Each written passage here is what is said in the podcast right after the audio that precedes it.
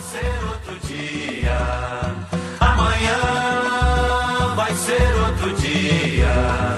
Começando mais um Bendita Sois Vós, o Bendita Sois Vós, que é uma parceria do Voz com a Rádio Estação Web. Semanalmente, a gente discute a política e a sociedade brasileiras, e as ramificações são muitas. O Bendita Sois Vós está disponível em voz.social e em aplicativos como iTunes, Spotify e Castbox. Acesse voz.social no Facebook e também no Twitter e Instagram, e aí é voz underline social. Neste ano, a classe artística foi tirada para Cristo, como se diz na linguagem popular. Mas, depois da crucificação, foram só mais pregos. E no Brasil de Bolsonaro, que se desenha, a classe artística precisa resistir. Por que precisamos de cultura? É isso que a gente pergunta no Bendita Sois Voz de hoje. Hoje um programa diferente. Nós estamos no Mondo Cane, o bar do Fantaspoa aqui na Cidade Baixa, na João Alfredo, para debater sobre resistência na cultura e eu passo o comando à colega Flávia Cunha, que vai fazer as honras de hoje. Eu tive a ideia de reunir aqui um, algumas convidadas aqui no, no, no Mundo Cane Bar. Uh, primeiro porque é o bar do meu coração, assim, um lugar que tem gente que diz que é minha segunda casa, né? E eu tive a ideia de falar sobre resistência cultural porque eu participei de um evento na Feira do Livro de Porto Alegre, que era um painel para falar sobre produção cultural para a infância e com uma jornalista, uma jornalista de São Paulo, a Gabriela Romeu. E aí era bem naquele período, né, que a gente estava Feira do Livro de Porto Alegre, é, em novembro, né, então a gente estava em plena efervescência da campanha uh, eleitoral e todo mundo, já, o pessoal da, das artes já meio preocupado, né, e aí a Gabriela, com uma conversa que a gente teve por WhatsApp antes do painel, ela me disse, e aí, a gente vai falar sobre política ou não vai falar? Afinal de contas, é para falar sobre produção cultural para infância, não tem necessariamente a ver com política. E, mas aí a gente resolveu, chegamos ao consenso de que a gente deveria, né, falar sobre política, não importava que era produção cultural para infância. E, e, a receptividade do público foi muito legal, uh, porque as pessoas queriam muito falar. Isso que eu percebi, assim, que não era só um evento para ouvir. A gente começou, quando a gente começou a falar, a gente estava falando de produção cultural para infância e tal. E aí, quando a gente começou a falar sobre as eleições, sobre o cenário que estava se construindo, as pessoas começaram a chorar. Não. A desabafar. É. E aí eu percebi, depois do resultado do segundo turno das eleições, a gente passou por uma fase de luto bem difícil, né?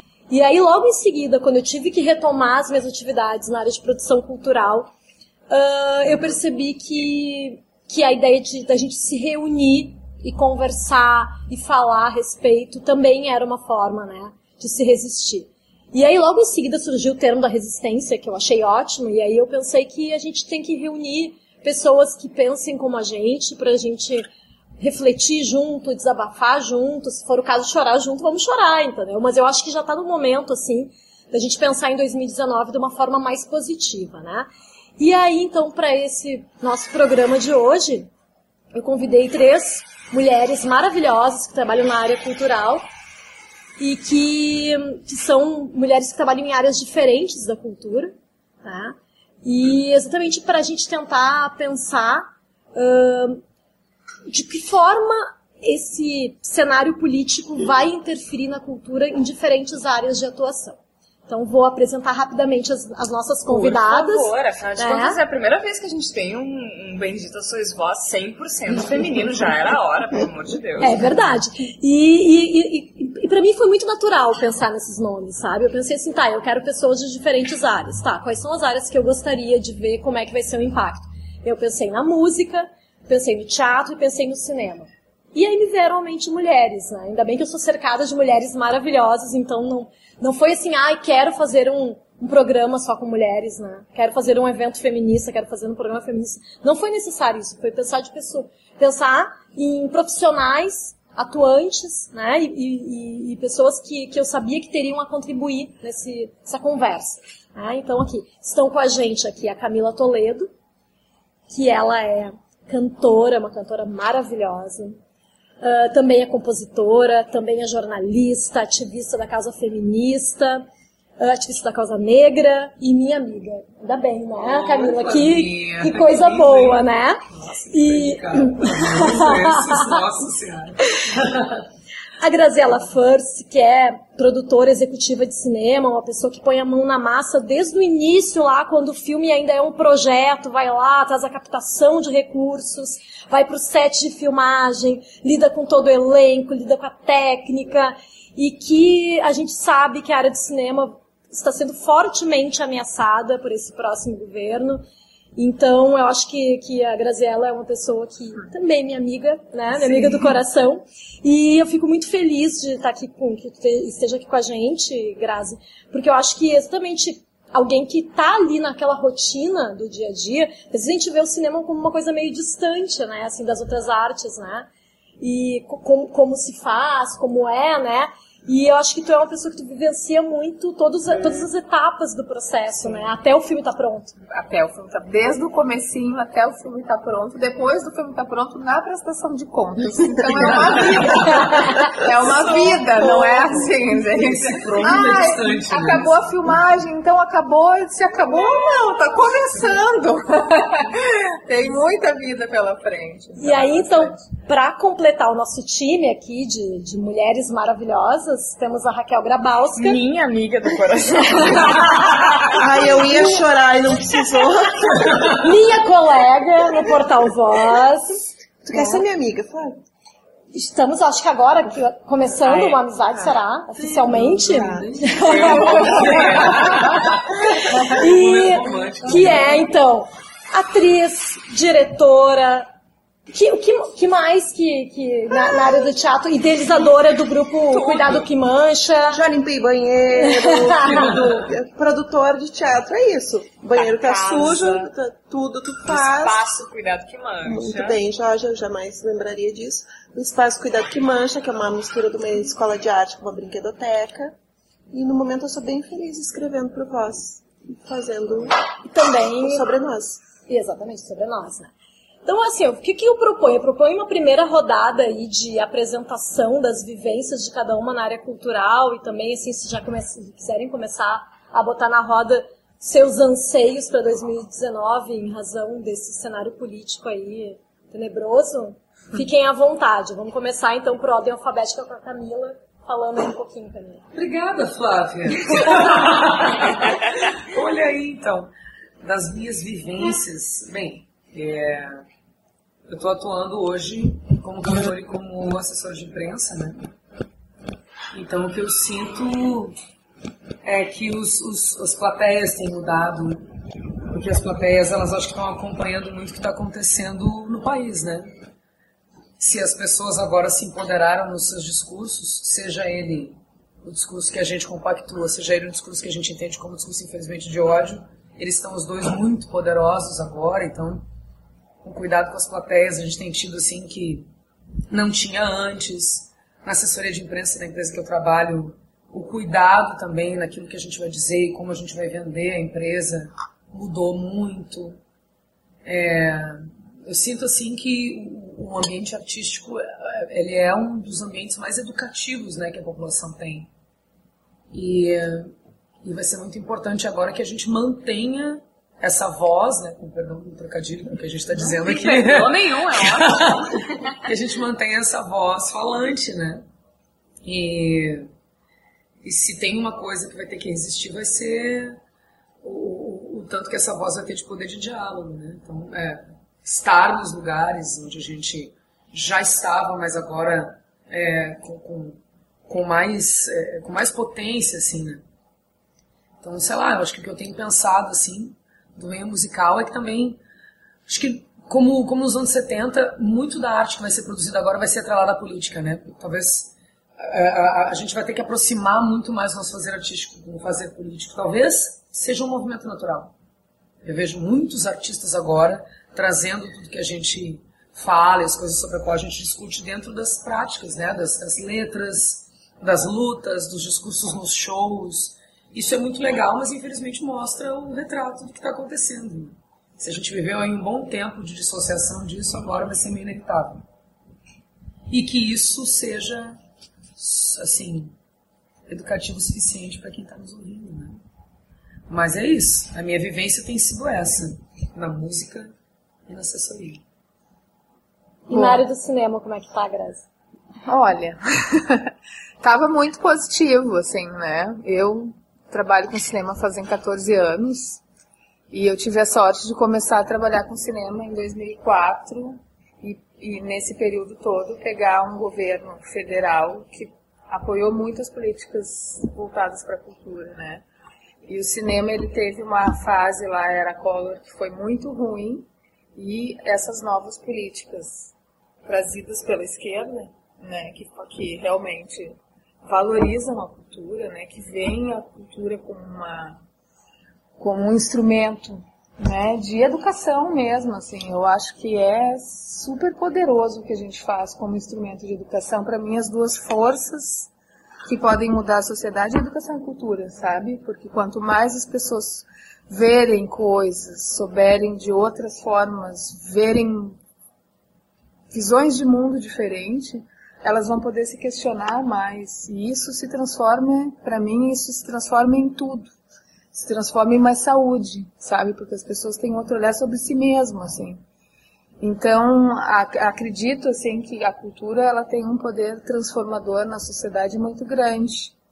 E meu medo é que esse, essa, essa ameaça que a gente sofre de extinção de Ministério da Cultura, de redução de verba, né, de, de desvalorização da cultura, ela não é só econômica, né, como dizem, né, assim, vamos cortar e vamos começar com o supérfluo, né, ela não é econômica só, né, ela tem um viés ideológico também, né, que eu acho que é importante de olhar, assim. Então, eu tô bem preocupada, sim, porque é isso, a gente veio de um, de um crescimento muito grande na área do cinema, assim, né? Nossa, especialmente a nossa área, assim, ela estava se consolidando, tinha dado passos, assim, né? A gente, a gente tinha uma produção muito pequena e daí a gente começou a produzir muito, a gente tinha. Teve profissionalização. Teve muita. Teve muitas escolas de cinema, né, que surgiram. Tem aqui no Rio Grande do Sul, Texina tem 12 anos, eu acho. Então, uh, a gente teve um crescimento de produção, a gente teve uh, uma certa. Reconhecimento também, né? Sim, e uma certa. políticas que nos ajudavam a achar espaço para o cinema nacional, né? Porque, assim, os filmes brasileiros, eles ainda, a gente ainda tem alguma resistência, as pessoas têm uma resistência, né? A gente tem que trabalhar muito, que eu acho que é uma das cadeias que iam chegar, assim, né? Era a formação de público. Resistência no outro sentido. É. resistência no outro, porque nossa luta é de sempre, né? Na verdade, né? A gente estava com políticas que nos favoreciam, mas a verdade uhum. é que a nossa luta, ela sempre foi por mais espaço, por mais reconhecimento. E fico assim com o coração na mão porque a gente estava chegando num lugar muito legal, né, de, de se consolidar, assim como o mercado, vamos dizer uhum. assim, né, e aí que era a hora da gente começar a conseguir público para os nossos produtos, vamos dizer assim, né, conseguir formar público mesmo, eu acho que agora a gente vai dar umas ré, assim, que preocupa, né? É, né, eu acho, então, da minha visão, eu tô com o coração bem apertado, eu não sei o que, que vai acontecer, não faço ideia, assim, mas é difícil ver que a gente estava caminhando para um lugar muito legal e não sei se a gente vai seguir nesse caminho, entende? E, então. e na área do, do, teatro, Raquel, é, a gente sempre sabe, né, que, sempre foi difícil, né? A gente já falou sobre teatro isso. teatro é né? chinelão, né? na essência é mesmo, assim, tipo, já fiz temporada em, em auditório que a faxineira faltou, o produtor vai, tipo, ah, não vamos fazer temporada porque não tem faxineira. Eu sou a faxineira, eu fui lá, limpei vaso e tava tudo lindo quando o público chegou. E eu não vou deixar de fazer um espetáculo porque não tem faxineira. Assim, do que, que a gente tá falando, entende? E, mas te ouvindo falar agora, pra mim, tipo, tem vontade de deitar na mesa e chorar. Porque é. mas, né? Não é, mas depois, mas, ao contrário, mas depois de, chorar, eu, depois de chorar eu sei rir bastante. Que é a. Eu já sou a velhinha, né? Então, há 20, eu comecei a, a trabalhar cedo. E eu era casada com um músico, a gente começou a carreira uh, juntos, a minha carreira profissional começou com ele. E de ter muita gente próxima que diz assim, ai, mas tu é atriz, ele é músico, do que que vocês vão viver? E nós, assim, do nosso trabalho. E era visto por pessoas muito próximas e muito queridas como uma coisa indigna, tipo, tu tem que achar uma coisa, Não tu é tem trabalho, que, né? Tem não que é tra- trabalhar. né? Exatamente, Tem que né? O clássico aquele. Tu faz música, mas o que, que tu faz? É, né? E, tá, isso, e eu nunca pensei que eu ouviria isso de verdade. A gente passou por toda a fase do preconceito, né? conseguimos construir uma carreira legal, ah, nos mantínhamos muito dignamente disso, então, tipo, aquelas sonhos, né, compra casa, faz não sei o que, tem, né, né, tudo certinho. Daí a gente, se- menos o casamento, a gente se separou. a gente se separou. Mas, não- mas não por esse motivo. Não por esse né? motivo.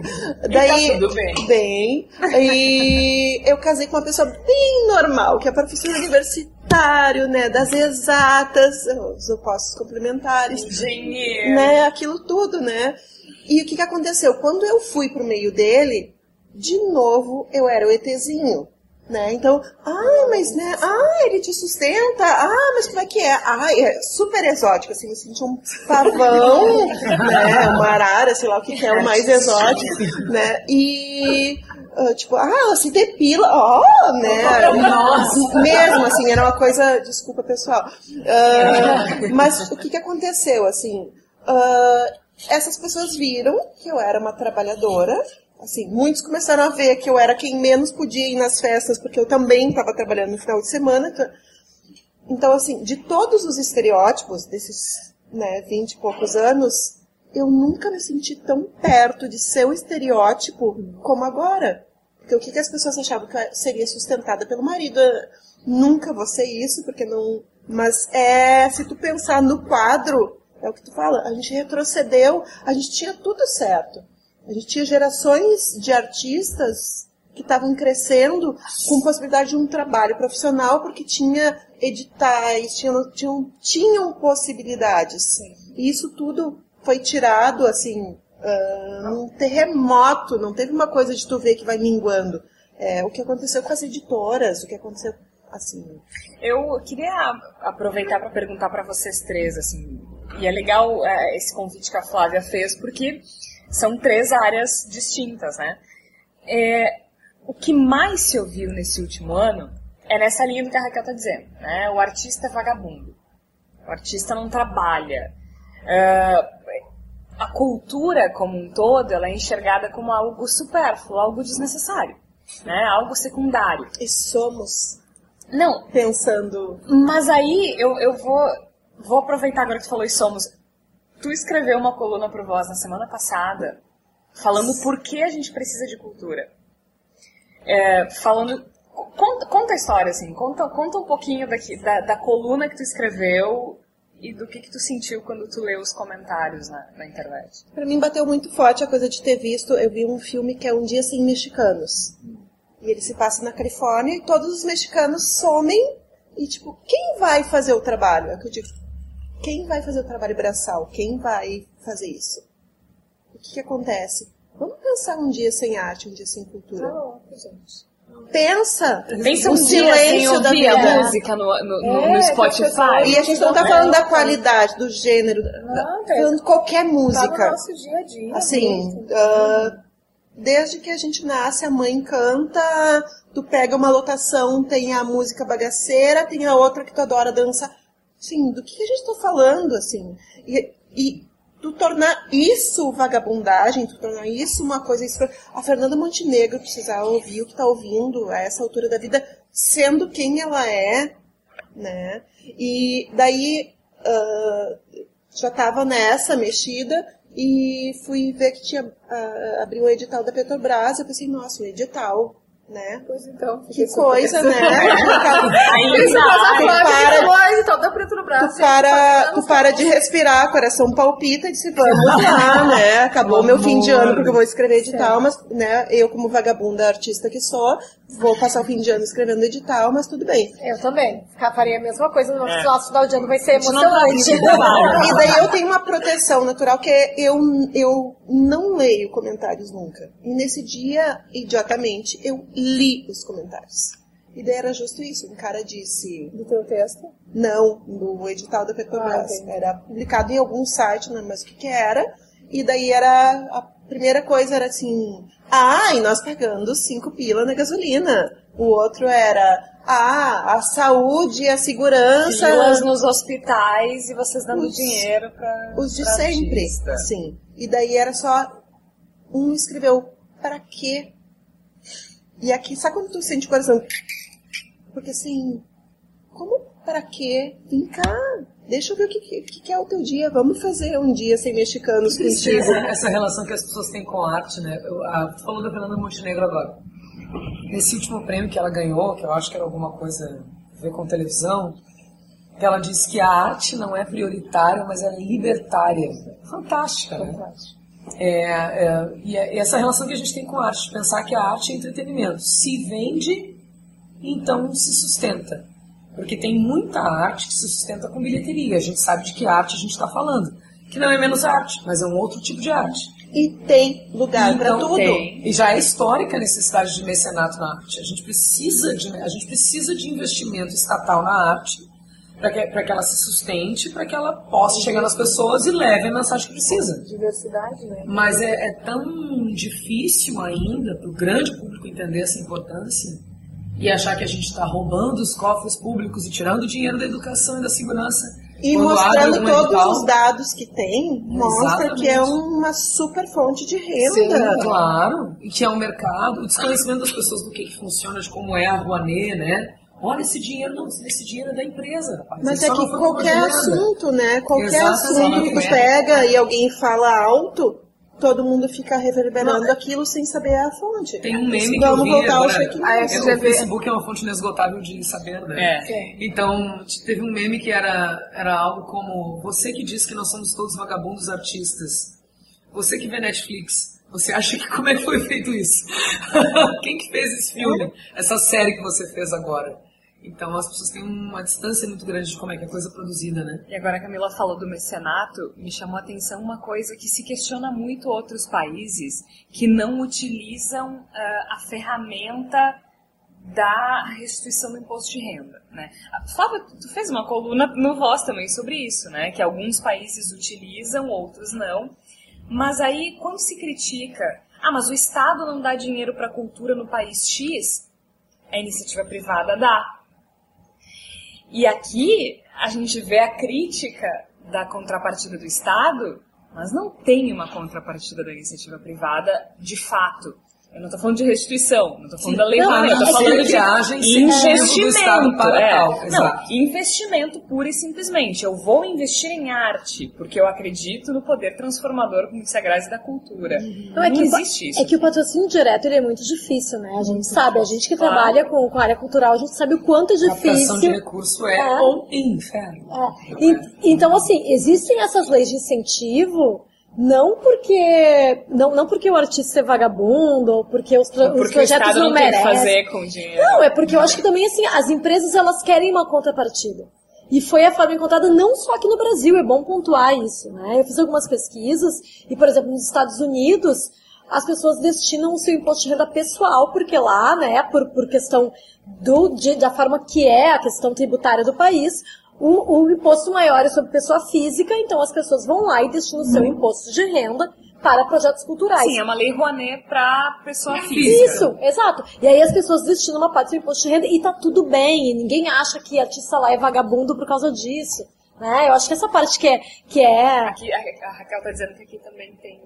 Não, claro que sim. Eu acho que na, na, na lei de incentivo da cultura aqui do Rio Grande do Sul, eu sei que tem, eu acho que acredito que que em outros estados também. Né? Mas assim, a lei Rouanet acaba sendo a mais visada porque é São os o, grandes valores também, né? Sim, só para grandes empresas, né? O que acaba também sendo uma coisa mais complicada para o artista pequeno captar, né? Mas vocês não acham Sim, o que isso... Roger Waters fez. Roger Tudo, Waters. né? Mas vocês não acham que tem muito a ver com o desconhecimento das pessoas do que 100%. envolve uma produção? 100%. Mas é o Total, desconhecimento das pessoas em relação a tudo e o poder tudo. que as pessoas têm em relação a tudo. É, é opinião. Né? Todo mundo É, é- é que agora as pessoas dão opinião sobre tudo sem desconhecendo os processos. Não é nem desconhecendo os- a questão da. É, pra mim não é opinião, é a disseminação disso, assim. Que Sim. é tudo. Tu fala, tu gravou o áudio e isso se configura num superpoder, É. né? Todo E tem um outro é- lance, né, Gureza? Até queria saber o que vocês pensam com relação a isso. É, esse governo eleito, ele tem A pausa dramática. ele acredito que ele tenha um, né, exi- existe um plano de governo de manutenção da desigualdade social, né? E quando a gente não incentiva a arte e não incentiva esse poder transformador da arte e que a arte chegue nos lugares em que as pessoas não teriam condições de ir, né, não forme novas plateias, a gente perpetua essa desigualdade. Então veja, tirar o dinheiro que seria investido na arte, tirar as políticas sociais, é uma forma de dar a quem já tem um pouco mais, né? Porque a, a pessoa que tem muito dinheiro, que tem acesso, ela vai continuar consumindo aquilo que ela quer, então aquilo que ela quer vai continuar recebendo investimento, não é? E aquilo que te- teria entrada através de outro caminho, aí passa a não ter mais. Aquela arte que vai questionar o status quo, que vai, pessoa, vai fazer a pessoa pensar a respeito da situação de vida dela, das condições que estão sendo impostas a ela, né? Que acesso que ela tem às coisas e, e questionar as coisas que estão acontecendo. Então, é, Sim, O não incentivo- fechada.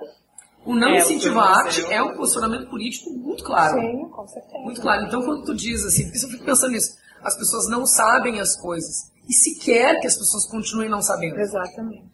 Então, o nosso papel era levar Por isso lá. que é uma questão que eu digo Né? que é ideológica. também, claro, entende? então, é para deixar O nosso caminho é levar lá. Bem, agora há pouco, é, Porto Alegre em Cena, não foi Porto Alegre em Cena se foi na Casa de Cultura, mas aquele espetáculo da mulher arrastada, que era sobre a Cláudia, né? Que foi arrastada no carro de polícia, e coisa e tal.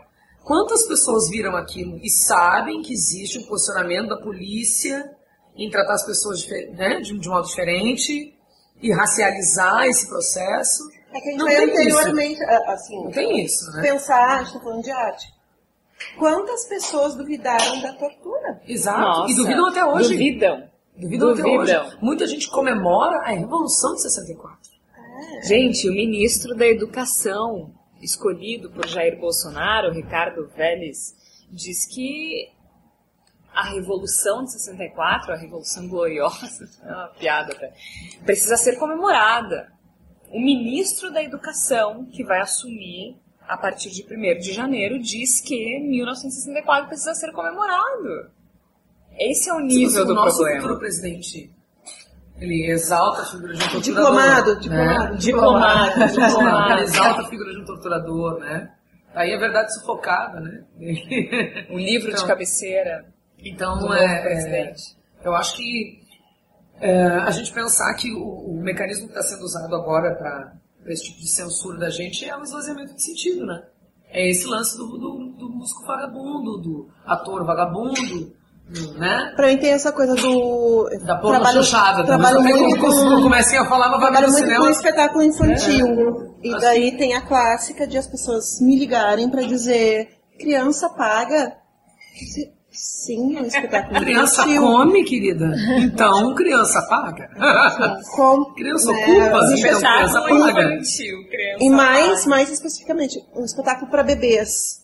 Bebê de seis meses. Sim. Porque um é para bebês. Então, O assim, o que é o- público, inclusive, é O eles. que, que é o respeito pelo teu trabalho, né? A gente tem feito. Como é que é a história do livrinho? Ah, o livrinho é o teu cozinho, porque pra mim é assim. Porque é sempre. Palmas, mesmo, palmas, palmas, eu gostei. Fantástico.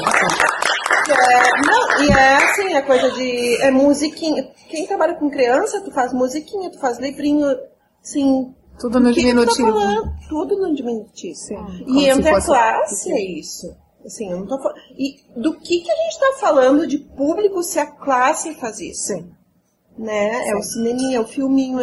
é, assim, eu escrevi por voz isso, é, livrinho ao teu cozinho, porque, é, assim, me fere, assim, é, me fere a inteligência, me fere minha moral, me fere Uhum. quem eu sou, porque, tipo, e é isso que eu tenho dito para as pessoas, assim, a gente tá fazendo isso, eu tô fazendo arte pros teus filhos.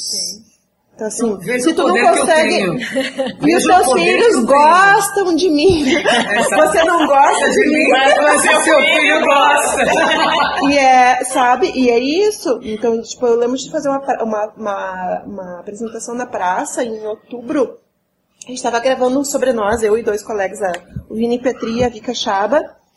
E eu não lembro mais qual era o tema, mas era assim, era um pesadão. E a gente começou a gravar no nosso espaço do Menino É do Deus. machismo. Do machismo? É. Não, eram as frases do Bolsonaro. Bah. E era isso, a gente começou a gravar. não é a mesma não coisa? A gente Desculpa, eu fiquei É um que pouco não, assim, o ó. machismo, o machismo ainda é mais suave. Acrescenta isso homofobia, xenofobia e tudo isso. Ah, E a gente, a gente tava gravando e a gente começou a gravar no pátio. Eu tinha me atrapalhado com a chave. A gente tava gravando no pátio pra, pra ganhar tempo que a gente ia apresentar o espetáculo. E daqui a pouco eu pensei, foi a primeira vez na vida que eu tive pânico. E eu pensei, eu não sei quem são os vizinhos que estão me ouvindo. E ali eu gelei, eu disse, gente, vamos, vamos gravar em outro lugar. E daí eu pensei, eu não acredito que eu tô pensando nisso. Assim, e daí foi assustador, a gente fez todo um movimento, não tô mais. Aquele dia a gente, depois na praça, a gente fez, e quando acabou era isso, assim, eu, eu dei, eu dei uma discursão no final da peça, porque me emocionou, assim, uma praça, as praças estão todas vazias, a gente não pode, não pode, não pode. Era uma praça cheia de gente, as pessoas vindo me abraçar, falar de que legal que era estar em espaço público, de que bom poder estar na rua, de ah, tudo aquilo que eu tava pensando. E daí, assim, ah, passou uma família toda encamisetada, bandeirada, com o nome do infeliz ah, presidente diplomado. E ali eu pensei, o que, que eu faço? Tá? E, tipo, eu fiquei na minha e era uma praça toda de um jeito. Ai, que agonia. E eles, mas eles passaram. Por que precisamos de cultura? Flávia Cunha assume os microfones.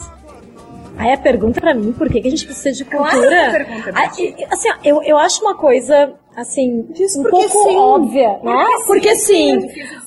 É, porque, Porque assim... não, não é resposta, mas porque sim, é. Não, eu, eu, vou- eu vou dar uma, uma resposta emocional, né? Eu, eu fui criada por um pai que era engenheiro. E uma vez ele foi descrito por uma pessoa como um engenheiro com alma, porque era um engenheiro que gostava, que gostava de literatura, de música, de teatro. E foi, e foi porque, por isso que eu me transformei em quem eu sou hoje. Porque eu era uma jornalista extremamente infeliz, trabalhando em redação, trabalhando com hard news, trabalhando com, fazendo noticiários para a rádio. E aí eu sempre quis trabalhar com cultura, sempre quis. E aí eu tomei coragem há alguns anos de tentar eh, trabalhar somente com isso. E hoje em dia eu fico feliz de saber que eu trabalho só com o que eu acredito, né? Nem sempre. Às vezes tem uns eventos por aí que, né, nem sempre. Mas assim, quando é assim possível. Mentira, Raquel. Não é. Não é. Mas assim, ó, eu, já- que eu falei sobre isso, Camila, eu vou, eu vou puxar o, aqui a brasa pra música. Vamos lá. A gente sabe que na área da música, não só aqui em Porto Alegre, mas de uma forma geral, né? Existe uma precarização das relações de trabalho de uma forma mais generalizada do que em outros, ah, outras artes, né? outras expressões artísticas, eu, eu diria, né? Porque a, a- a gente que trabalha com música, tu, como uma cantora maravilhosa, eu modestamente na área de produção executiva, mas a gente sabe, né, na realidade, que o quanto tem de informalidade nesse meio, né? Muito. O quanto tem da gente receber ali a bilheteria no final ali do bar, contando dinheiro, coloca no bolso, deu. E isso, Receita Federal, todo mundo faz, né? Isso não é uma coisa assim, ai, tem um bar que faz, vamos lá fiscalizar. Todo mundo faz isso. Grandes bares eh, fazem isso, eh, né, em shows de... É o paralelo trabalhar em escola. É, me- médio porte. Eu diria que shows de médio porte, alguns de grande porte, também fazem isso. Então a gente sabe o quanto é difícil também negociar cachê nessas condições, né? Nossa. Porque daí a gente depende de bilheteria, depende da boa vontade de algumas pessoas. E como é que é sobreviver vivendo de bilheteria nesse cenário, Camila? Então, nossa.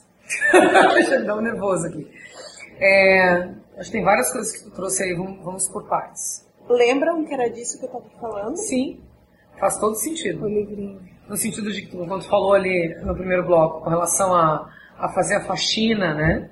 É tudo, tudo se relaciona em algum nível. É assustador. Eu acho que é o seguinte, quando a gente trabalha com arte, parte do princípio que a gente trabalha com entretenimento. Então parte do princípio que a gente trabalha se divertindo. E que isso não requer nenhum tipo de produção, nem anterior e nem posterior aos eventos. A gente chega nos lugares e como quem vai participar de um luau na casa do primo, a gente senta e toca. Sim, senta é divertido, E claro. declama. Senta e faz uma projeção num telão, né? Sei. Só que para tudo isso acontecer tem todo um mercado envolvido, tem toda uma rede de produção, né? Então, a- a- a- acho que a cultura, mais do que ensinar as pessoas aquilo que a mensagem da arte se propõe, é ensinar que existe um mercado associado à cultura. né? Então, quando, quando a gente fala de quem está envolvido no mercado, vou, vou falar da música, que é um mercado que eu conheço. Para quem trabalha nas casas noturnas aqui em Porto Alegre, a gente trabalha lidando não só com o horário de som que é permitido no bairro onde a gente vai estar, com o tipo de arte que as pessoas querem consumir, com o tipo de som que as pessoas ouvem, com os dias em que elas vão é, consumir mais porque é início de mês ou mais, né, ou mais tarde no mês, porque tem feriado, que não tem. A gente lida também com os moradores do bairro, que decidiram que não querem ouvir música alta se estiver vazando de dentro do bar. A gente, a gente lida com os donos de bar, que não querem pagar o suficiente para os músicos tocarem. Que é bem diferente Bem daqui. diferente do mundo O que não acontece no mundo cânico, o bar do. Prove hoje, amanhã e depois um drink Umpa Lumpa. Você não vai se arrepender. Doses de alegria. Olha, chegou aí o Arão, o Bino. Chegou a Irã Bino. Nossa, ele hoje. está na nossa gravação, já foi citado. Digo o seguinte, mais, mais do que isso, ah, a gente tem que lidar também com, com outros colegas da classe artística, como tu disseste também antes, que, embora entendam todo esse mercado, pedem uma cortesia. Então, assim, há, uma, há um desserviço para o mercado quando a informalização do trabalho, né? Então, se todo mundo tem um celular e pode gravar um vídeo, e todo mundo pode declamar uma poesia em um sarau, e todo mundo pode aprender a tocar violão e ir para um bar, e decide por isso não cobrar, ou que mesmo sem se profissionalizar o suficiente já pode levar as pessoas, Porque tu é super divertido. Exatamente. O que, que acontece? A gente desprofissionaliza, informaliza o trabalho e aí acaba com todo o mercado. Porque eu que trabalho numa outra coisa e posso não cobrar para tocar, eu tiro o lugar de alguém que está alimentando 10 bocas em casa com aquele trabalho. E as pessoas ainda acham que a gente trabalha por prazer, né? Não, e- Então é tem essa, essa máxima, né? essa a gente trabalha porque a gente acredita nisso, é Não, diferente. e tem a coisa de, do estudo, É diferente da- ter do prazer em preparo. trabalhar. Exatamente. Não, e tem E a é coisa trabalho, do né? preparo. É né? Vocês É não acordam de manhã e vão fazer o negócio. Exatamente. Vocês preparam, vocês ensaiam. Vocês Há uma dificuldade das É, pessoas entenderem então, que há um método em arte, né? Há um método. trabalha a semana toda, método. apresentar no fim de semana. Ontem meu filho me perguntou, ele disse, de novo, mamãe? É Exato. domingo e tu vai trabalhar? Sim, meu filho, esse é o meu trabalho. Mas é domingo.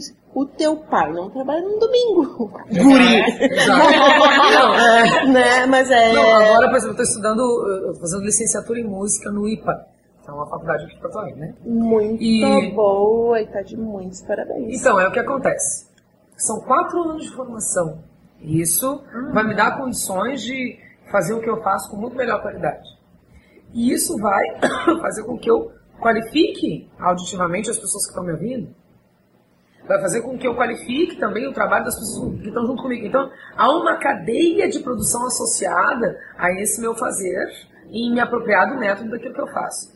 Então, não é fácil, rápido, nem de graça e tão pouco simples aquilo que a gente faz. E a gente faz porque a gente acredita nisso. Uma criança que é apresentada ao teatro, uma criança que é apresentada à música, uma criança que trabalha com imagem, uma criança que trabalha com artes visuais como um todo na sua, no seu desenvolvimento, ela vai ser um adulto muito mais capaz. Então, é, é, as pessoas ainda não entenderam o poder da arte, né? Ah, A eu, criança quando era pequena, a- a a, minha família era muito, muito assim, péssimas condições. Em tudo que vocês pensarem era ruim. E tirando meu irmão. Favor, Né, não né, fala né. mal do teu irmão. E o que, que aconteceu? Eu fui assistir um espetáculo no colégio e tinha uma atriz que apresentou, eu não lembro de nada, eu sei a música até hoje, a música que ela cantou. E quando eu as- olhei aquela mulher fazendo aquilo, eu pensei, é isso que eu quero ser.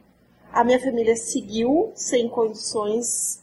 Eu entrei na universidade de teatro por causa daquela pessoa, assim, eu nunca ter podido assistir porque eu não tinha dinheiro Criança ainda, criança ainda, né? Olha só a formação. É, é- E assim, é lindo, e assim, eu tenho uma devoção, eu tenho vontade de fazer uma estátua daquela mulher, todas as. Mesmo porque é lindo, que aquela mulher fez comigo.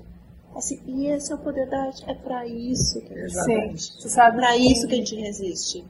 Eu quando, eu, quando comecei a trabalhar com cinema, não, não foi assim uma escolha, eu quero fazer cinema, minha vida é fazer cinema, né? Eu caí no cinema, assim, e por curiosidade mesmo, assim, tive a oportunidade de fazer. E no começo eu resistia muito, porque é uma. Assim, trabalhar com cultura é difícil, a gente sabe. Sim, né? a gente é super inteligente porque vai gastar o cérebro Exato. nisso, né? E eu tinha muito comigo a questão de, pô, fazer um filme custa um monte de dinheiro. Podia estar dando dinheiro para o hospital, podia estar dando dinheiro para, né, pra, pra, enfim, para coisas que parecem, com certeza. Jura? E quando eu comecei a ver, quando eu comecei a exibir os filmes prontos, isso que tu fala, eu fiz, eu, eu senti isso em vários momentos, e foi um crescente para mim, assim, sabe? Sentir o que, como a gente pode tocar uma a uma pessoa, como Claro. tu, te fazer, Uhum. fazer o trabalho que tu faz hoje, cara, tu é um, tu é um, a gente transforma uma vida que transforma várias, sabe? Acaba a apresentação e a criança me olha e diz: Me leva pra morar contigo. Não tem Que nada amor. melhor que que tu isso. faz depois Não disso? que Não tem. Não, Não tem. Que é uma assim, pessoa, tu não vai me falar, milhão, tu vai me falar de saúde. Isso é saúde. Isso é amor. 100%, Isso é tudo. Assim, o que, que a gente tá falando? O que a gente tá falando das pessoas que ficaram doentes na- nas eleições? O que, que foi essa doença coletiva? É, a, Assim, a, a pergunta, a pergunta que, né, que tu fizeste para a Flávia foi para que a gente precisa de cultura?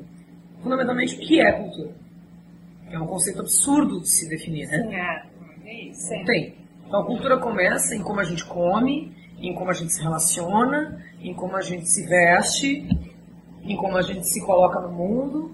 E o fazer artístico ele é muito próprio da gente. É aquilo que diz quem a gente é. Então é o que- aquilo que diz para nossa família quem a gente é, aquilo que faz o nosso, nosso ente familiar, da continuidade. Tudo isso é cultura, né? E aí as pessoas estão acostumadas a entender que, bom, folclore é importante, né? Aquela É. cultura que eu compro lá dos Estados Unidos, ela é muito massa. Aquele fazer cultural lá europeu, né? É muito massa. O Mas o nosso... todas as aspas, inventado do Rio é Exatamente. essencial. Exatamente. Então, é, é isso. Me aconteceu, por exemplo, ser convidado para participar de um evento sobre Revolução Farroupilha. ai, sinto muito. E aí, assim, é, eu acho que, assim, não vou falar dos organizadores, dos produtores, porque acho que tinha muita gente ali que estava querendo Sim. muito usar aquele valor de investimento para trazer para dentro da classe artística. Sim, e isso era- era, muito nobre. Foi, foi um edital, né? Eu sei, eu sei qual, do que, Mas você tá a falando. mim, a- considerando a minha cultura enquanto mulher negra, era uma ofensa participar de alguma coisa, de um, de um, de um fazer artístico que perpetua um silenciamento da população negra toda. Um genocídio, tu entendesse? Então eu decidi que não. Mas então, tem um fazer cultural aí, tem uma resistência aí, né? Em fazer, em fazer, enfim. Então quando a gente fala, por que que a gente precisa de cultura? A gente precisa de cultura, a gente vive cultura o tempo inteiro. É verdade. É o que a verdade. gente Não é É, precisar. É a o que as pessoas volta não percebem, né? mexicanos, É o que as né? pessoas Pro, não pro um dia sem mexicanos. Exatamente, a pessoa É. não vive sem o rádio, sem o show, sem o É cinema, sem a TV, sem aquela Não tem frase como. poética, sem o livro, sem o texto, sem nada. Agora, Mas pena ela que a gente não tenha essa força, porque era lindo de fazer um dia sem arte, né? Seria maravilhoso. Seria, seria a verdadeira resistência, né? Grande...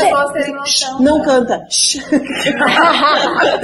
em termos de censura. Moça, casa outro dia. A banda hoje não vai vir. Hoje não vem. Mas é greve, greve de arte. É, é, Eu vou lançar aqui a pergunta, principalmente para Graziella, que é que eu acho que é quem mais lida com a questão de editais.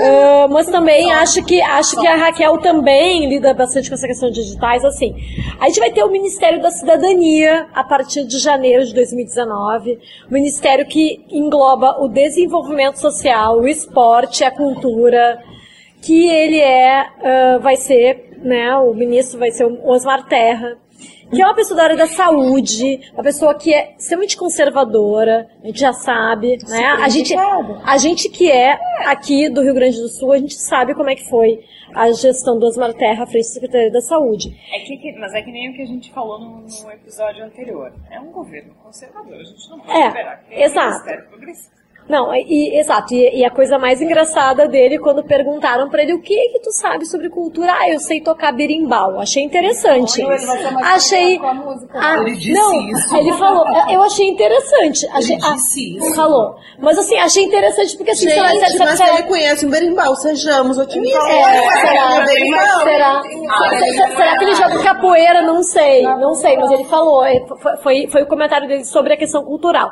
Mas assim, dentro desse cenário, Eu tô muito triste. dentro desse cenário, assim, o que, que a gente pode pensar, assim, Grazela, assim, eu, eu sei que é difícil a gente fazer futurologia, né, não queremos isso, mas assim, como, como é que, como é que, digamos que chega, a gente chegue em 2019 e se termine todas as estruturas que tem para de cinema, o Ancine, pode acontecer, né? Claro que sim, pode. E, e, e como seria se isso acontecesse ou como sobreviver? Porque assim, as outras áreas, a gente pode tentar fazer financiamento coletivo, a gente faz venda com bilheteria, né? Eu sei assim, do meu conhecimento como produtora executiva, as outras áreas a gente São consegue. e a gente consegue. É, exato. Mas é que o cinema Precisa de uma produção muito maior. é que o cinema ele, ele é caro, né, para fazer, né?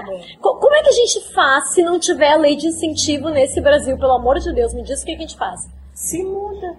Olha, eu acho que naturalmente, mesmo que não, mesmo que não acabe, vai haver uma redução de recursos para nossa área, assim, né? E aí pensando nisso, certamente a gente vai ter que começar a adaptar nossas produções, sabe? A gente vai ter que começar a produzir filmes com menos recursos, bem menos, com estruturas menores. Como agora a gente tem uma tecnologia de câmera que né, o celular da gente grava e grava em boa qualidade, a gente tem acesso a equipamento de gravação, vamos dizer assim, que vai nos permitir fazer filmes que eu acho que vão ser filmes de resistência mesmo, assim, não vão ser filmes de grandes produções, nem médias produções. coração do Jorge Furtado foi anterior a esse momento, mas ele já. Ele meio que dá uma largada, assim, né? Na, Tem na o caso do Homem Errado resistência. também, né? Sim. Camila Moraes. Ação de Mas né? é, eu acho que vai, vai ser câmera na mão e uma ideia na cabeça de novo, entendeu? Só que isso não vai ser mais mercado. Isso vai ser resistência, isso não vai ser mercado de trabalho, entende? Porque a gente ainda, como a gente não tem público né, formado, nossa remuneração em geral ela é na produção. Então, quando a gente vai exibir filme, é pouquíssima renda que a gente tem. Então, né, a gente Não a é a gente bilheteria que sustenta Não, vocês. Não é. não, Ninguém, né? não. Ninguém. É, por isso que o mecenato ainda existe, Exato. entende? Porque a gente não rende financeiramente nesse processo de exibição ainda, né? Se não houvesse mecenato, não chega pra ela assistindo. Isso é muita coisa. É uma né? coisa que, uma coisa que eu te perguntar, eu acho que é importante isso, porque muito, muita gente me perguntou, e a gente conversa muito sobre isso, porque enfim, né, a gente tá, tá no meio artístico. E agora, né? E agora? O que, que a gente faz? Foi a primeira coisa. Uma amiga minha, que trabalha num ambiente militar e é lésbica, casou agora, e ela me, ela me falou, a gente conversou sobre isso e agora? E a gente falou muito sobre ter inteligência social suficiente para continuar nesses espaços, para poder continuar dizendo aquilo que a gente quer dizer, mas com didática e elegância suficiente para que as pessoas certas ouçam, nem que seja. Exato, porque se a gente espanta, bom, agora. Mas eu acho que isso é o cerne de tudo. O nosso grande erro como esquerda foi É. não ter tido essa sacação. Exato. Por que Porque. que a gente tinha que bater de frente e dizer eu Exato. sou melhor que tu? Claro, Não porque a gente pode. fechou muitas portas, né? Eu fico pensando no Assim, cinema agora. Se esse movimento tivesse fico pensando sido nisso, assim. diferente, era outra história. Agora Era. há pouco eu vi a estreia, tava no Rio, e vi a estreia do Simonal. O filme do Simonal. Demorou um tempão pra ser feito, né? Então. Como quase E terminou. E é um filme, é, e é um filme que fala de um homem negro, né? Enfim, Um artista. artista, e que né, foi, foi dado como um delator da direita, aquela coisa toda. E é um filme da Globo Filmes, né? Então eu fiquei pensando assim, não sei se o filme foi feito aí, a crítica vai dizer melhor do que eu, se ele foi feito da forma como deveria, se a qualidade, enfim, né? Mas usou-se o investimento dessa fonte que a gente sabe que, tá- que vai continuar e, e que tipo, e que tipo de filme ela vai levar para falar disso. Então, sério, eu, não- eu fico pensando se o cinema não vai ter que se moldar, porque eu penso que a música já está fazendo isso, né? Se moldar para estar nesses lugares e manter essas produções, mas lá dentro ter uma mensagem, entende? Que seja. Que vá longe o suficiente para poder continuar nessa contracultura, assim. Eu queria saber o que tu pensa disso. Eu acho que, enfim, a gente tem filmes que tem que a gente chama de camadas, né? Que são é, mensagens que tu quer dar. Que às vezes elas são os filmes da Disney, por exemplo, Aham. né? Eles lá o que, que era sobre a felicidade, não sei como, não lembro o nome dele, enfim. Mas assim, uma criança olha um filme e tem um entendimento, o adulto olha o filme e tem outro. As camadas. Eu acho que ahn, nós também temos no cinema os dois tipos de arte, que nem tu chama, entende? Que a gente tem um cinema mais entretenimento, que tem a ver com a Globo, né? O Simonal, ele pode ter sido controverso em algumas coisas, mas ele é um artista conhecido. Então ele não chega a ser subversivo falar do Simonal, entendeu? Não. E aí eu acho que é aí que eles. contrário, né? Na É. verdade, a crítica toda é justamente pelo fato Ao de. fato ele- de ter sido uma coisa meio vazia, É, exato. Então, eu acho que ah, a gente vai ter que se adaptar, como eu estava falando, sabe? Porque isso, fazer cinema exige grandes estruturas. Pra continuar no mercado, Não vai né? ter. É. E aí, eu acho que esse caminho que tu diz da gente ir para os lugares onde a gente não foi, é o caminho que nós também temos que fazer no cinema. Claro, entende? total. A música vai ser é isso. instrumento de, ele é mensagem, ele é instrumento, né, de transformação. Então, a gente tem algumas ações que acontecem, porque também a gente tem que dar umas contrapartidas de exibição fora da sala de cinema, porque nem todo mundo tem acesso, entende? Dá pra ir na Eu- comunidade, dá pra ir na escola, dá pra ir. que coisa mais linda. A gente pra tem que, praça, vai ter que fazer vai. mais ações assim, porque eu acho que nós vamos ter algum tipo de restrição, sim. Ah, agora, recentemente, assim, uma das coisas que, que aconteceu e que vai contra o nosso mercado, que é a gente tinha uma cota de tela que inibia a entrada de filme estrangeiro nas salas de cinema, porque senão a gente fica sem sala nenhuma. Porque se depender do exibidor, ele bota lá os Vingadores em todas as salas e é, Ah, é, entendeu? tem isso. Existia uma cota de tela referente a isso. Ela acabou de cair. Então é assim, esse vai ser nosso caminho.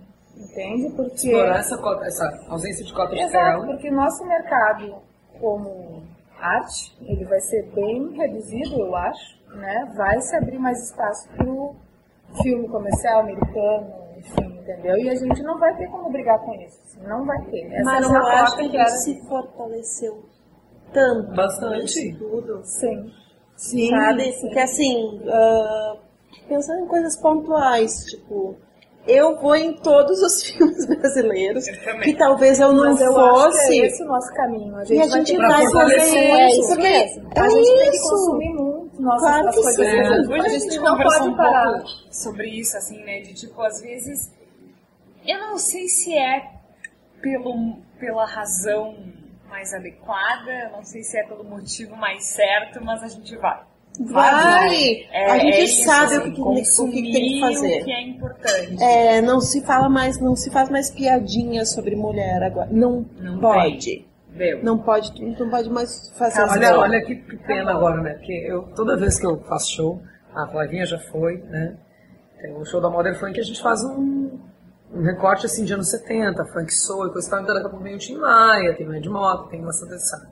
Quando eu vou cantar Olhos Coloridos, que eu acho que é uma música muito simbólica, e tem um show ali de fazer as pessoas dançarem o tempo inteiro, eu penso, bom, vamos dar uma pausa aqui. E eu vou falar sobre isso. Eu vou falar, olha, antes de cantar essa música, eu quero falar sobre tolerância. A gente precisa se amar, vocês estão aqui no momento de conexão, tal, enfim. As plateias mudaram. Esse final de semana agora, mês de dezembro, coisa e tal, fiz um show e aí eu cheguei nesse momento do show. Todo mundo sabe que nessa hora eu vou falar vou dar um textinho.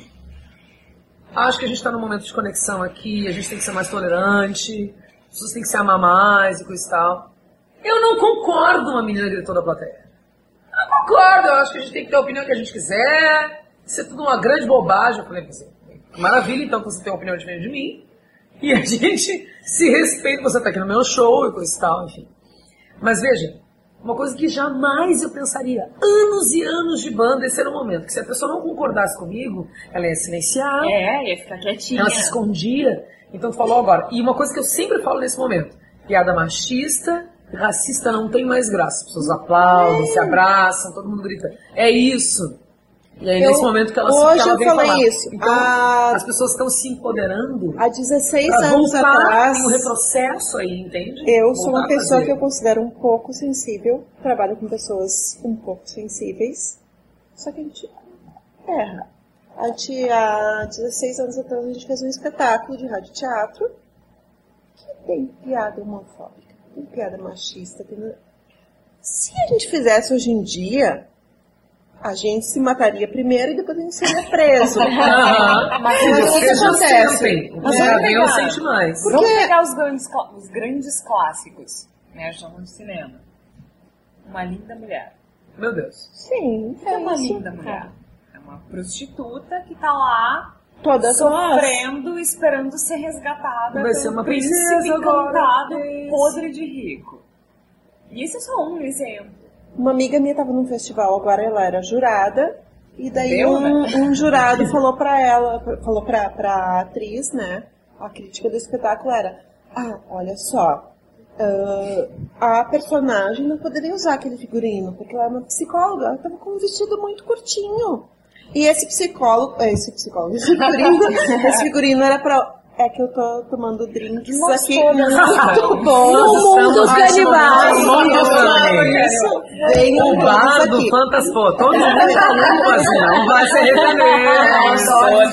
Todas. Como eu ia dizendo, o que, o que ele disse é isso. Esse figurino cairia bem pra aquela outra, que é miudadinha, uma prostituta.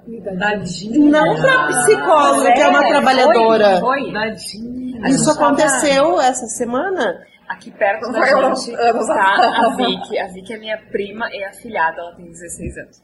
E o que a gente Eita, aguenta... podia, Não pode, Ah, tá. pode. Fica de boa. Mas assim, o que a gente aguentou na adolescência, a geração da Vicky não aguenta mais. Não é. Deu. Elas não querem saber. Não, eu não vou ouvir isso, eu não vou escutar esse tipo de coisa. E é uma evolução constante que permeia a nossa vida em sociedade, né, que a gente discute aqui, que permeia a cultura, permeia a música, permeia o cinema, permeia o teatro. Isso não pode mais ser dissociado. Que permeia a vida, que é A vida, poder ir dançar. É, exato. E Não, e, e eu acho interessante a gente pensar assim, ó, que a resistência que pode existir na área cultural é simplesmente cada pessoa continuar fazendo o que está fazendo. Exatamente.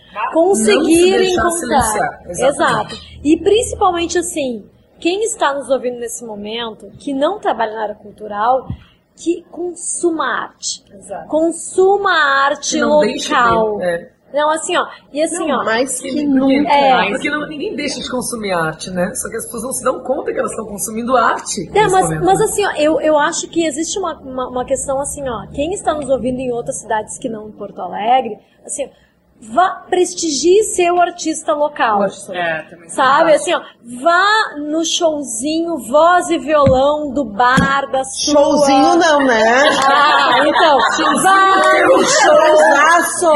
no show, voz e violão, no barzinho, não no barzinho, não pode falar barzinho também, no bar, no barzinho da sua esquina. Não pode! Olha ali, ó. Não pode ir no barzinho, tá bom. Então, assim, ó, Cani. Num barzaço. Aqui o meu ponto estão me dizendo não pode falar Então, vazio. então volto, volto, retomo. Prestigie o show, voz e violão do artista da sua cidade. Gozão e violão. né? Pode ser na esquina da sua casa, não importa. Não é menos importante. Vá, prestigie os espetáculos de teatro, das, das produções da sua cidade. Não espere a Globo ir para a sua cidade para ir para o teatro. Isso. Não Deixa eu é? falar uma coisa pros artistas das outras cidades. Cobrem! Nunca esqueçam de Isso. cobrar, nunca esqueçam Boa. de cobrar, não pode deixar de cobrar. Isso, não, não, não, não façam shows gratuitos Nunca. para conseguir público. É um desserviço para todas as É, classes, não pode deixar de exato. cobrar, a gente tem que valorizar o nosso trabalho. Tem um palhaço argentino que eu, inteligentemente, esqueci o nome. e ele escreveu um livro sobre isso, a arte de ser palhaço. E ele ensina, ele diz, eu tô na rua e eu, ele, ele se deu conta disso. Tipo, ele tá fazendo apresentações e ele disse, esse é o meu trabalho. E ele começou, ele fez um manual de ensinar a passar o chapéu. É lindo. Ele diz assim, Legal isso, cara. é, tu, tu tá indo embora, tu assistiu o espetáculo, tu gostou, volta aqui e paga. E o cara faz isso brilhantemente, assim. E é isso, assim, por que que tu acha que o meu trabalho Quanto vale, o menos que o trabalho? teu? É. Quanto vale o meu trabalho? N- Nem é isso, assim, mas é porque é igualdade. Exato, você Agora- tem, que, tem que ver o meu trabalho como se fosse o seu, né? Quanto vale esse trabalho? A gente Vamos está falando nisso. de cultura, de arte, e eu quero aproveitar esse momento para falar do Sobre Nós. Fala, Jorge. Vamos falar do Sobre Nós. o Sobre Nós é um quadro que foi criado para fazer parte do Bendita Sois Vós, este podcast que vos fala, mas também é, né, ele é oferecido, digamos assim, separadamente. Mas o Sobre Nós, ele é uma mistura... o seu bel prazer. Para o seu bel prazer. Ele é uma mistura de jornalismo e arte. O que a gente tentou fazer? Nessa vibe de que nada se cria, tudo se copia, a gente reconstruiu a ideia do radioteatro. Mas não com ficção. E a gente resolveu fazer no Sobre Nós um radioteatro verídico, com fatos reais. E a gente relata situações reais. Eventualmente a gente ah, se apropria, né, recorre à literatura. Na, na semana passada foi Clarice Lispector, A Fuga, mas falando de algo absolutamente real, que era a forma como as mulheres se sentiam presas nos casamentos na década de 40. Mas a gente falou de tortura, a gente falou de fome, a gente falou de machismo, Segurança. segurança, de agressões em reais, mas a gente pega essa realidade e os atores que a Raquel eh, brilhantemente dirige, é brilhantemente, tu sabe que Muito obrigada. brilhantemente dirige, eles interpretam essa realidade nua e crua que a gente vive todo dia. Do machismo, da agressão, da violência. E com muita alegria, eu digo hoje que a gente foi indicado. Indicado não, nós somos finalistas do Prêmio Ari de Jornalismo, Ah, que é um dos prêmios mais, de maior prestígio aqui eh, no Rio Grande do Sul. E nós somos finalistas, mas nós já conquistamos uma menção honrosa. Nós vamos. Esse podcast está sendo gravado na segunda-feira, dia 17 de dezembro. A premiação é dia 19. Então nós não sabemos qual será o resultado, mas no mínimo. Que lindo! É muito legal. Parabéns. E é muito legal porque assim, é. Tá, ok, é porque a gente tá ganhando, óbvio que isso é legal. Quem não gosta Essa parte é maravilhosa. Né? Não, não seremos hipócritas. Mas, mas qual é a parte legal dessa história toda? É que não é nada ortodoxo. Né? O Prêmio Ari é um prêmio absolutamente tradicional da imprensa gaúcha e o Sobre Nós não é nada ortodoxo. Ele pega a realidade e transforma. A gente faz arte com a verdade. E isso que é o mais Isso é arte, né? isso é arte, isso é o mais Sim, significativo. Nós estamos sendo premiados em prêmio de jornalismo. Por Porque fazer nós arte. fizemos. Por fazer jornalismo de outra forma. É isso, essa é a questão. A gente faz uma Fantástico. pesquisa jornalística, um trabalho de roteiro que é jornalístico. Absolutamente tudo que é dito sobre nós, eh, pelo menos nos episódios em que a gente submeteu, né, da tortura, do machismo, da fome, da desigualdade e das agressões em ambiente político, são verdadeiros, são relatos verdadeiros, ou que nós colhemos num trabalho de reportagem na rua, ou que Verdadeiros. nós, verdadeiros, que nó- ou que nós colhemos em alguns deles são comentários de redes sociais, comentários de sites de notícia. E foi lindo quando a gente estava fazendo, eu lembro dos atores, a Ângelo Drummond, a Vika Chaba, o Vinícius Petri, da gente acabar chorando por estar completamente identificados no que a gente estava falando com o momento que a gente estava vivendo. A força disso Porque é... era verdade, né? A gente... e, e, porque era arte também, né? Eu acho que a gente tem essa... É, arte. o sobre nós ele mescla justamente isso, Flávio, o jornalismo com a arte, porque é verdade, né? Os, os episódios que nós submetemos são episódios verídicos, relatados isso. por pessoas reais que estão aí. E isso é resistir, né? Isso é. Então agora a gente vai ver mais um episódio nesta semana do Sobre Nós. A solidão atormenta, pesa, desestabiliza. A sensação de estar sozinho no mundo é assustadora e, ao mesmo tempo, poderosa.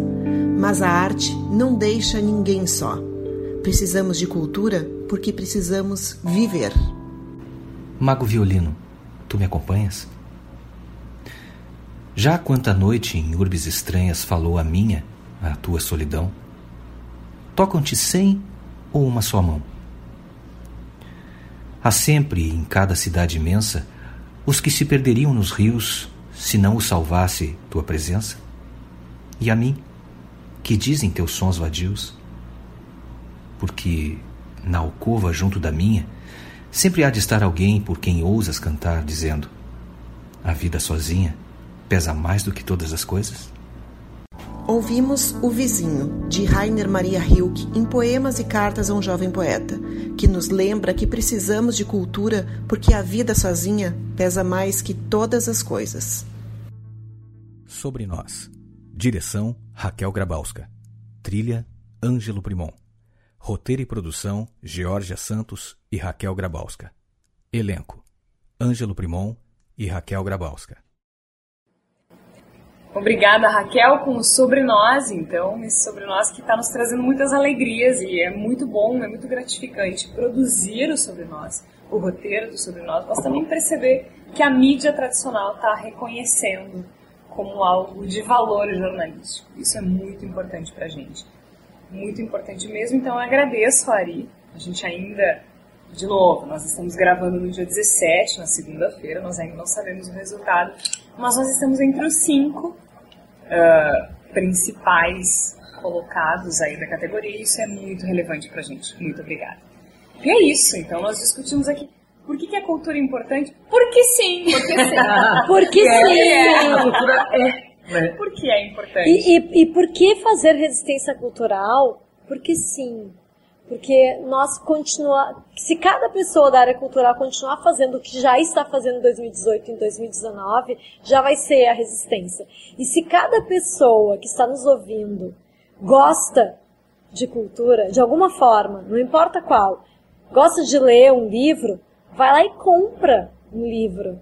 Não adianta só dizer que gosta e não investe apoiar. no Catarse. Exato. Então, e investe no Catarse. Como nós podemos ajudar a Como? cultura? Como? Como? Raquel? Como? Explica pra gente. Vai lá, Raquel. Por exemplo, o Cuidado que Mancha, que é um grupo desconhecido, que eu não, não tenho nenhuma relação com eles. Nenhuma. A gente botou o terrorzinho no Catarse. E foi uma proposta. o que é o terrorzinho? O terrorzinho é um álbum, que eu não posso dizer CD, que Não, revela CD minha não, idade. é. É um álbum ah, com canções sobre a infância dos monstros. O que, que eu pensei? Eu faço apresentações na praça, mobilizando as pessoas. Eu faço, atendo 100 crianças em situações de vulnerabilidade durante o mês todo. Durante 10 meses, o mesmo projeto. Atendo muita gente fazendo arte, porque acredito e acho importante. É, um, é a hora da gente fazer um trabalho onde as pessoas que vivem disso possam ser remuneradas. Muito bem. Pra né? Continuar fazendo isso. Porque é isso. E se a gente não puder mais viver disso? Exato. O que que- Não vai mais fazer. Exatamente. E quem vai fazer, né? O que, que é isso? Então o terrorzinho tá no catarse. Que eu acho que é uma das formas de resistência cultural, financiamento coletivo, acho que é uma forma muito válida, e né? pra mim foi a primeira vez que fez sentido Direta, isso. né? Direto, uma relação, um relacionamento direto público artista. Eu tenho falado direto é? com as pessoas, e é lindo, as pessoas falam, ah, eu não, não tenho dinheiro, mas vou divulgar, e é isso, divulga. Flávia, obrigada. Camila, Grazi, Raquel. Raquel tá sempre, né? Toda semana aqui no Sobre Nós. Você muito obrigada por participar agora da discussão. Eu agradeço a oportunidade. Agradece. Graças. Gente, muito obrigada é isso, né? É, talvez seja bom a gente terminar o Bendita Sois Vós pensando nessa possibilidade. Como seria um dia sem arte? O Bendita Sois Vós, então, fica por aqui. Na semana que vem tem mais. Apesar de você, amanhã há de ser dia. Eu pergunto a você onde vai se esconder da enorme euforia. Como vai proibir quando o galo insistir em cantar?